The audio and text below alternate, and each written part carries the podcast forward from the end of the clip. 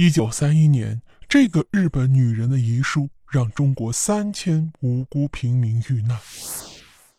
说到战争啊，很多人下意识的会认为战争是男人参与的事，但是这个想法呢，绝对是非常片面的。在第二次世界大战期间，日本的女人就展现出了她们疯狂的一面。由于日本是一个受资源限制的小岛国，他为了完成侵略的野心，当时的日本人呢，接受的是军国主义的教育。这样的背景下，就有一些日本女人做出了极端的事情。本期呢，就和大家说的是井上千代子的故事。一九三一年九一八事变后，日本占领了我国的东三省。在侵华日军的第四师团中，有一个中尉叫井上清一，他正在家里度蜜月。对井上青一来说，新婚后的日子是幸福美满的。由于新婚不久，他想要和妻子一直厮守在一起，因此在蜜月假期快要结束时，井上青一变得郁郁寡欢。他开始厌倦战争。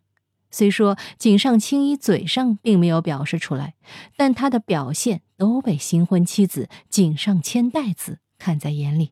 就在井上青衣即将跟随部队出征中国的前夜。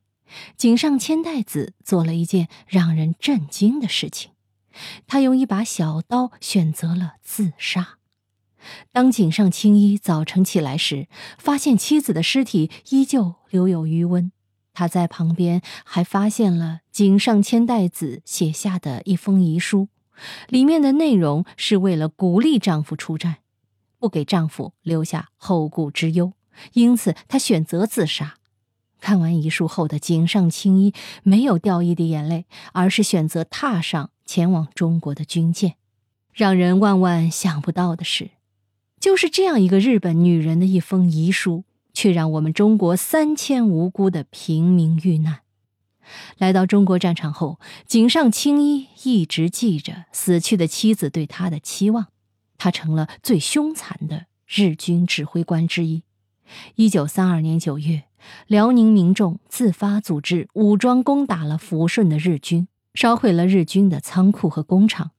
结果在第二天，日军守备队中队长井上清一就率领大批日本军进行了报复，结果就是导致三千无辜平民被杀害。这就是震惊中外的平顶山惨案。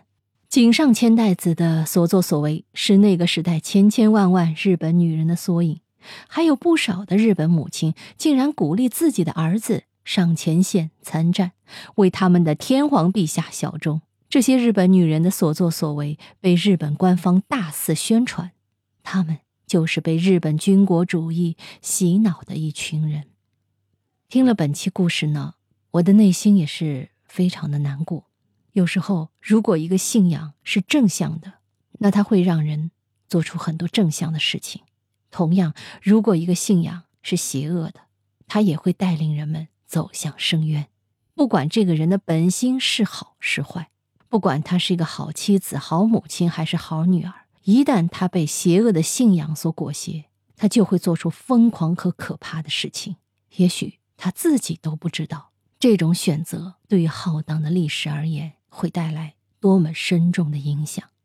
那通过本期节目呢，我们反观了。日本当年井上千代子的故事，其实并不仅仅是为了说明当年的日本女人怎样怎样，而是同样给我们国人一些启示。